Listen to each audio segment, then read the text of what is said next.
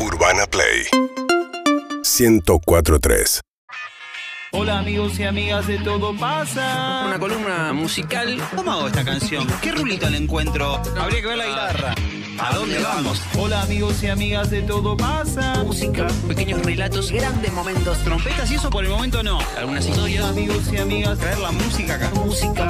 De todo. Vamos. Todo pasa. Acá todo pasa. Fede Valero, Augenoni, buenas tardes. ¡Feliz día, chicos! Hola chicos, día. Feliz día. ¿Bien y ustedes? Bien, muy bien, muy contentos. eh, aquí eh, estábamos tomando unos mates disfrutando de la charla. Con Sacheri, sí, la Sacheri. charla con Sacheri, sabes cuándo empieza, pero no cuando Me termina, porque te meten un ritmo muy llevadero, muy amable. Muy ¿no? radio, radio, Muy radio. cómodo, muy cómodo hablar con él. Espectacular. Increíble. Nos ¿Cómo andan ustedes? Bien, bien, muy bien, contentos en una jornada gallina. Vemos por la remera Hoy. Es hoy. Agustineira. Sí. Eh, Banco. Y ahí estamos. Bien. Ahí estamos, que no sé qué música tiene esta tarde. Hay músicas de todo tipo. ¿Arrancamos? Dale. Bueno, arranquemos. Linda manera de bajo, arrancar, ¿eh? Buen bajo. Este bajo me hace acordar a decir que vi el recital de los Cadillacs en el. Se nubló, iba a decir. yo. Este para mí es el mejor tema de Alice in Chains. que no lo había visto y lo puse en Star Pulse. Ah, ok. ¿Te gustó? Sí, me re gustó. Quería ver momentos puntuales y eh, generales. Hermoso, entonces, eh, en la columna que hacemos con Fede, a veces intentamos retratar épocas con bandas, artistas, eh, sonidos que predominan. En este caso, 1992, vamos hacia ahí. Y si había un sonido que marcaba un pulso de época, era el grunge. En el 91 Nirvana había sacado Nevermind. Ten en el 91 también. Y 92 esto que estamos escuchando. Para, para mí es el mejor tema y para mí de las bandas grunge la mejor era Alice in Chains. Me parece que el tiempo la termina poniendo... eh, no, no- no- no era tan hitera, pero esto es una bomba para mí. Es una bomba. Y el unplug de Alice in Chains es Muy bueno. demasiado grosso. Top 3. Y para mí es probable, ¿eh? para mí es, es- es increíble. No digo que es una, una despedida como la de Kurt Cobain, Sí. porque se murió seis años Claro. después, Para el mí, mismo día que Kurt Cobain Cobain. se, se Pero- lleva todo, ¿viste? Sí. Con, con su final y con y su éxito. Y además es más Con icónico. Su éxito y su final es el icono. Además, Nirvana es mucho más icónico por un montón de cuestiones, hasta Y porque Pearl Jam, eh, después de ganar por quinto año consecutivo el Best Tipo Award, Claro. o sea, también pelea. Pero Pearl Jam es- se convirtió en una arena rock. Total. Alice in Chains es foto de la época por los looks, los pelos largos, todo. Nirvana es un póster, hasta la belleza de Kurt Cobain es diferente. Estos chavales son reviente puro, más allá de que Kurt Cobain lo era. Pero como músicos, como ejecutantes, son increíbles. Tú te sumas a un Garden en ese casamiento Sin y ya duda. está, armo la mesa uno de Muy buena mesa. Pero obvio, claro, es esa mesa. Pasa que no quedan sin duda. muchos afuera. No, y aparte se conocían todos. Y, y- y tres de ellos Y no muertos. así que- Sí, y todos entre todos tuvieron bandas, porque Sí, el guitarrista de Pearl Jam tiene Matt Season con, eh, con Laney Staley de, Ajá. De De Alice in Alice in Chains. Eh, Temple of the Dog también, bueno, varias bandas que se van cruzando. Pero me diste un pie bárbaro porque también hablamos de una cuestión estética de la época. eh, y si bien este, somi- este sonido predomina, de repente, una semana antes que salga Dirt, este disco, el segundo disco de Alice in Chains, había un sonido que estaba dando vuelta que fue como, che, pará la oreja porque esto suena distinto. Año 1992, el 22 de septiembre salía un disco Banda debut, disco debut de banda que. Un niato, rubio, ojos claros. Mezcla de rock alternativo, un poco de folk. Y tipos que tocaban de esta forma, estamos hablando de Blind Melon. Sacaba su primer disco, también llamado Blind Melon. Y su cantante era Shannon Hoon. La muerte de John Hoon por Diego Angeli en Ramos, por supuesto, un domingo a la noche. Ahí estábamos. donde había que enterarse las cosas. Y también, bueno, hablamos hace un rato de sonido, ¿no? Una banda que también es medio sonido de. Claro, como que alguna canción la vinculo más con una radio que con la banda directamente. Este, ¿viste? total, total. Para mí sí es esa época de rock and roll. Aparecía Blind Melon, una estética así media como hipona, media setentosa. Sí, pero para el que esté mirando YouTube, Twitch, esa camisa y ese largo de pelo es el grunge de los 90. Porque de hecho es el look que termina adoptando Axel. Claro. Bueno, vamos, vamos, a, vamos a llegar ahí. Eh, pasando por distintos, distintas capas que le vamos sumando a Blind Melon porque ese sonido que era entre rock alternativo, cosas así medias psicodélicas y por momentos acústicas, por momentos con guitarras acústicas, percus acústicas y un cantante carismático. Un cantante carismático, un tipo con un, gran talento vocal y una forma de poner la voz. Mira, subí un poquito, Gonzalo.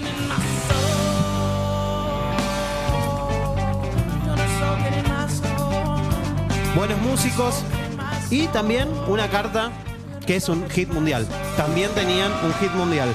Eh, ¿Cuál era el destino entonces que iba a tener Blind Melon?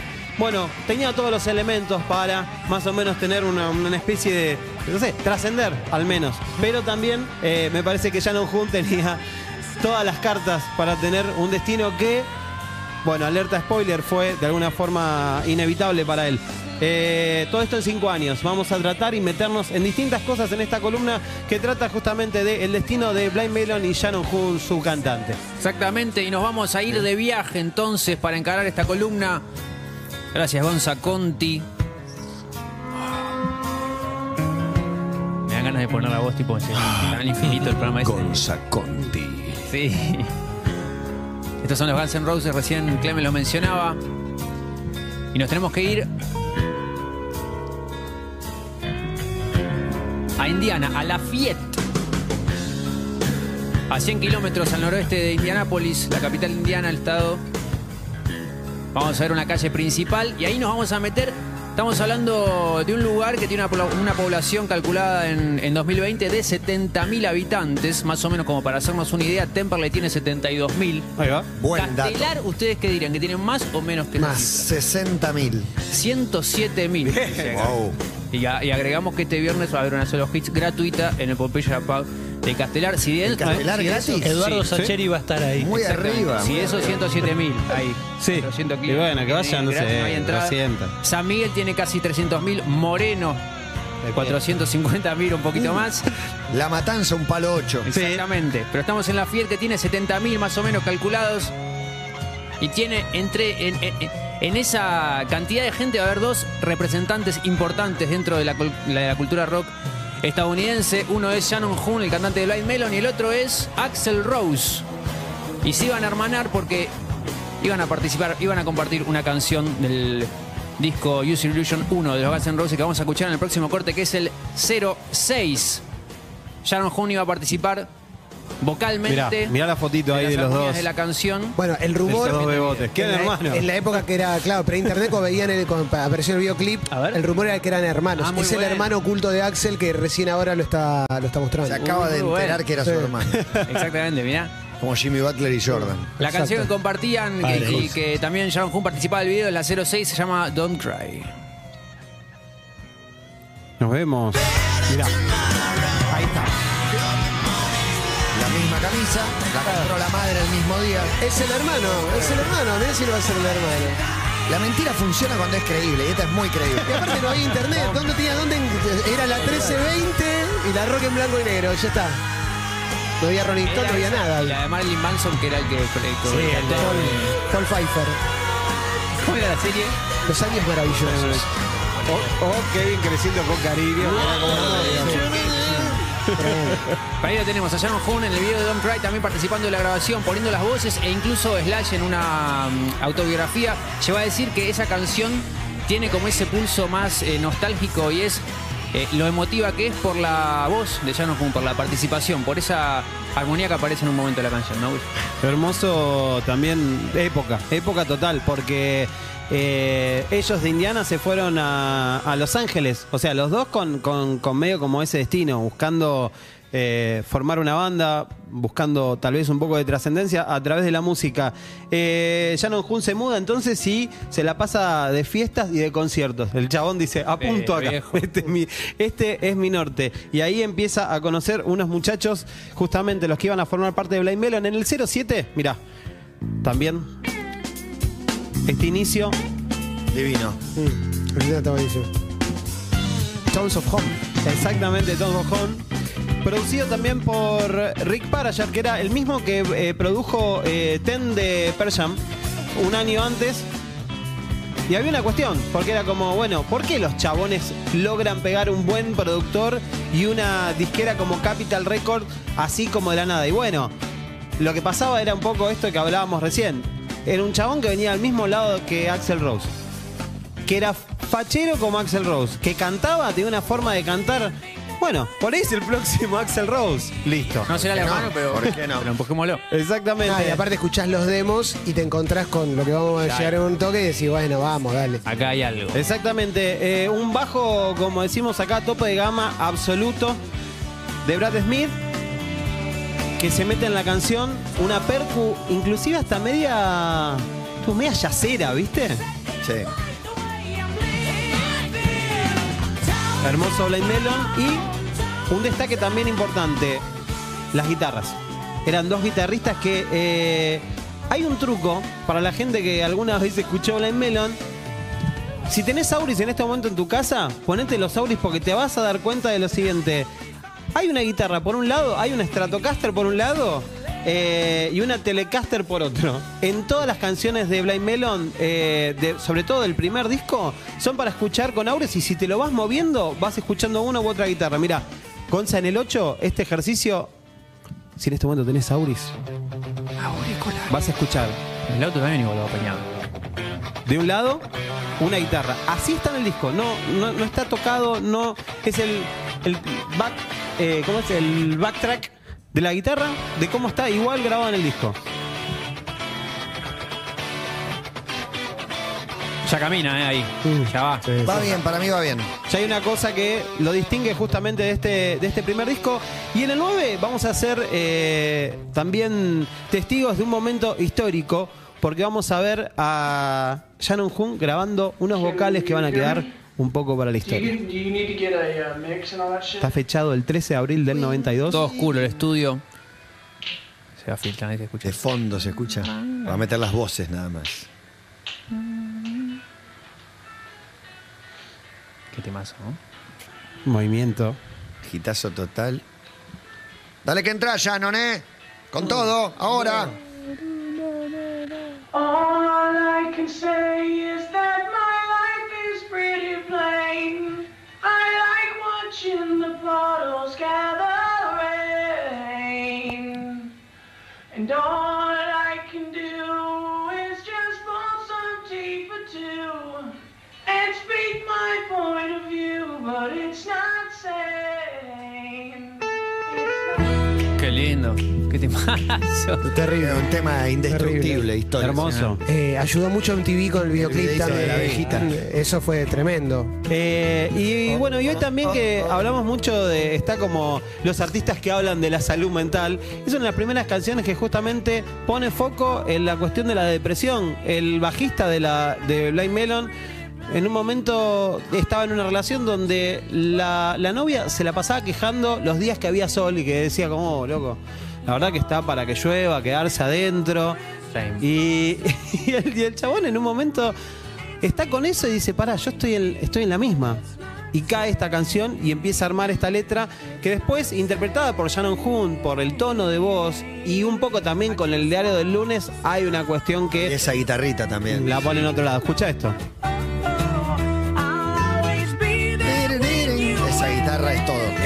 Y todos los musicalizadores de novelas de Canal 13 y Telefe Sí, de los total, 90 que total. pusieron esta mucho. canción. Amigo, cualquier escena Sí, caminando no. amigo tenía esto de fondo. Muy bueno. Eh, muy montaña rusa, muy, muy, muy por ahí.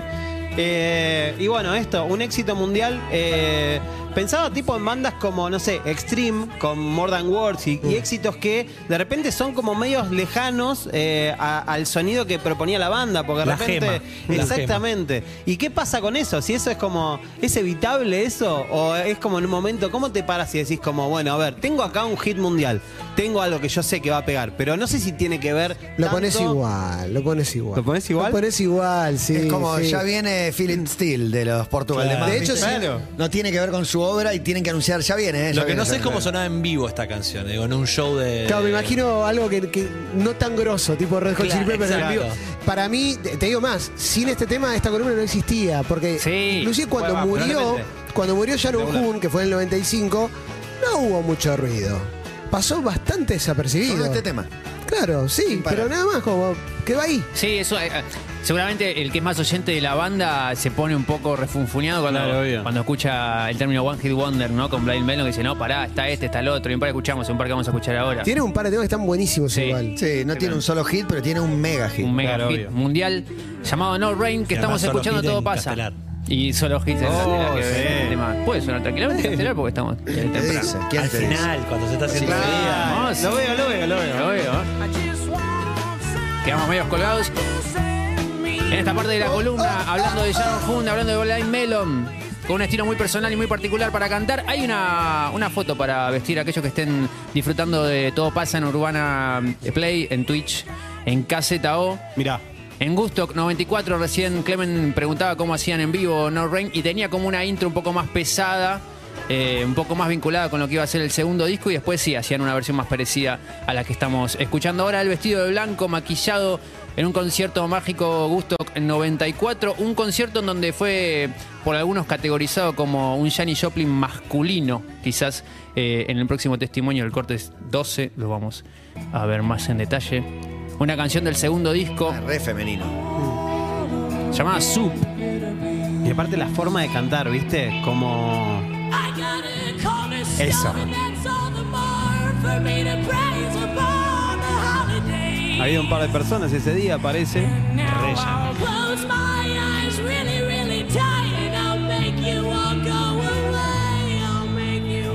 El segundo disco es re oscuro y está re bueno. Sí.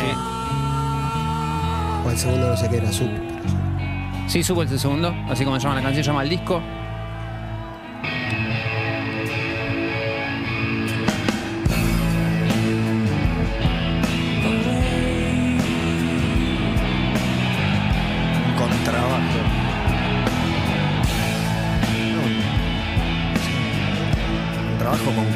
Es un chelo?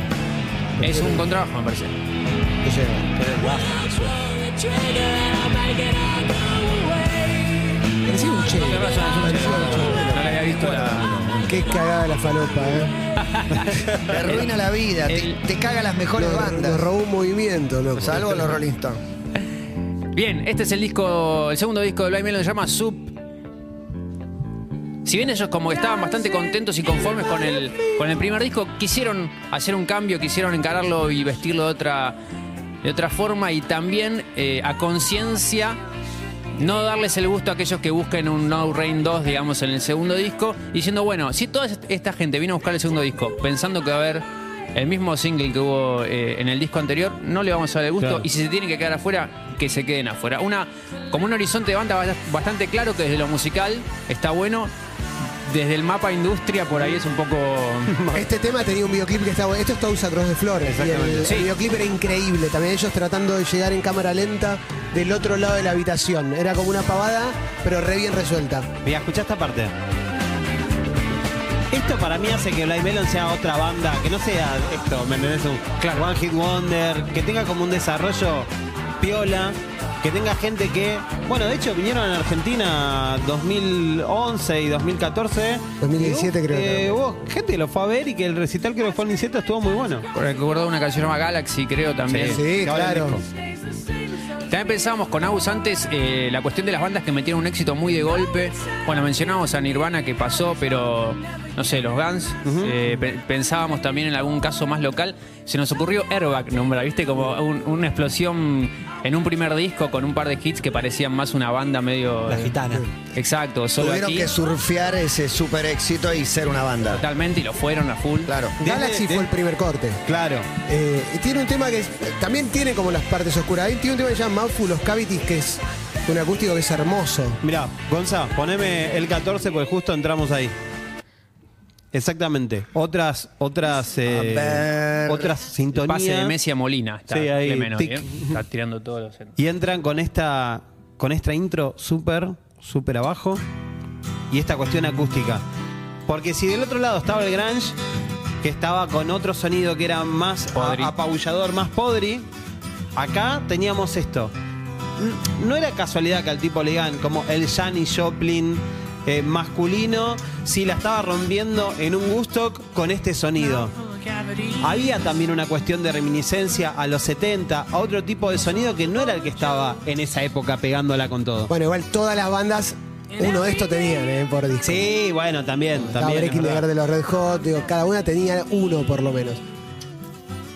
En el sonido de Blind Melon de ese disco también hay como distintos momentos que retratan un poco la situación que él también estaba atravesando. Eh, desde la- el primer viaje a Los Ángeles eh, padecía una cuestión de, de- de problemas con adicciones y demás. De hecho, su viaje a Los Ángeles también tenía un poco como, bueno, me voy de mi pueblo, me voy a otro lugar. Pero bueno, la cosa se fue profundizando. En este momento, cuando sacan Sub, eh, mega éxito de la banda, después de haber metido Gusto, le dicen, bueno, ahora Capital Record dice, ahora girar. No, pero el chabón se acababa de internar justamente por adicciones una semana antes. No, no, no, ahora tenés que salir a girar. Le ponen un especialista en adicciones y el especialista en adicciones dice, si vos lo sacás a este chabón de gira, se muere. ¿Qué hizo entonces Capital Records? Vamos Eh, de gira. Hecho al chabón y se fue de gira. Y así fue que, que el 21 de octubre del 95, ya no Jun aparece muerto, una sobredosis de cocaína en el bondi de gira. En el bondi de gira. Eh, de hecho, bueno, hablábamos recién de, de las letras y de esta cuestión más oscura. En Sub, en la canción Sub, eh, dice en una parte, eh, bueno, I, I pull the trigger and I, I make it all go away. O sea, apretaré el gatillo y así haré que todo pase. En una dedicatoria total y absoluta a Kurt Cobain. Él cuando muere Kurt Cobain queda también como medio en estado de, che, acá este puede ser el destino que me parece que estoy tratando de esquivar, pero puede ser este. Y en vez de entrar en una especie de desaceleración de consumo, todo lo contrario. Empieza cada vez a complicarse más su situación hasta que se interna. Bueno, y esto que contar recién. Se interna, se va de gira y muere una sobredosis. Eh, Se va de gira, muere y se va de gira. y se va de gira. Exacto, una nueva, la gira inter- esta vez con Hendrix. La última gira. Con Hendrix y con Gianni. ¿Sabes que a mí me Yo dicen que compro soy la como remera vos? de la primera gira y no de la última, Sí. no me doy cuenta. Pero bueno, es eso, es eso también, porque es lo que hablábamos al principio, es como un destino de los cantantes de esa época. Eh, de, no sé, de Lenny, de Kurt, de Janis Joplin inclusive también. Pero bueno, obvio, Janis un poco más corrido atrás. Pero ¿Qué hubiese pasado? ¿qué Sí. hubiese pasado, no? Eh, La ucronía. Sublime. sí, exactamente, Sublime también me Sí, porque- eso. Totalmente. Eh, Blind. Melon. ¿Eh? Y más acá, digo, Chris Cornell, Scott Sí. Wayland, también Total. con Sí, muerte Lady. Stelly 2002. sí, sí. Chester Bennington. Tarde o temprano. Todo, todo eh, exactamente, y eso que decía también, eran todos amigos, se conocían todos, estaban todos en casi en, en- en los mismos, en los mismos reductos y en los mismos lugares cuando arrancaron y después con una, una fama ya exagerada. Eh, Blind Melon, una banda que a mí me gusta escuchar, eh, no solamente por la cuestión del hit, que no le esquivo, que me parece hermosa, una canción como No Rain, pero también por eso, porque tiene como una composición y tiene un conjunto de músicos que me parece que están. Están en un, en- en un buen lugar en esos dos discos. Sí, y eh, el día que encuentran el cuerpo de, Kurt Cobain, eh, Sharon Hoon va a lo, de, a lo de David Letterman y le dedica una canción que es la misma eh, canción que está escrita en la, en la lápida que tienen en la Fiat, ese, ese mm, lugar en el estado de Indiana, que eran 76 mil personas, dijimos un Sí. poquito menos que Temperley. Eh, la canción se llama Change es la canción que vamos a escuchar eh, y que por ahí habla de, de buscar una vida mejor y, y- y te- entendiendo que Kurt Cobain no, no lo pudo no lo pudo hacer y tampoco de alguna manera Shannon Hunt que es la persona que protagonizó esta columna Gracias, chicos. Gracias a ustedes. Muy rico todo. A pesar de que les gusta lo agridulce. Blind Melon un poquito acá en la tarde de todo pasa Síguenos en Instagram y Twitter. Arroba Urbana Play FM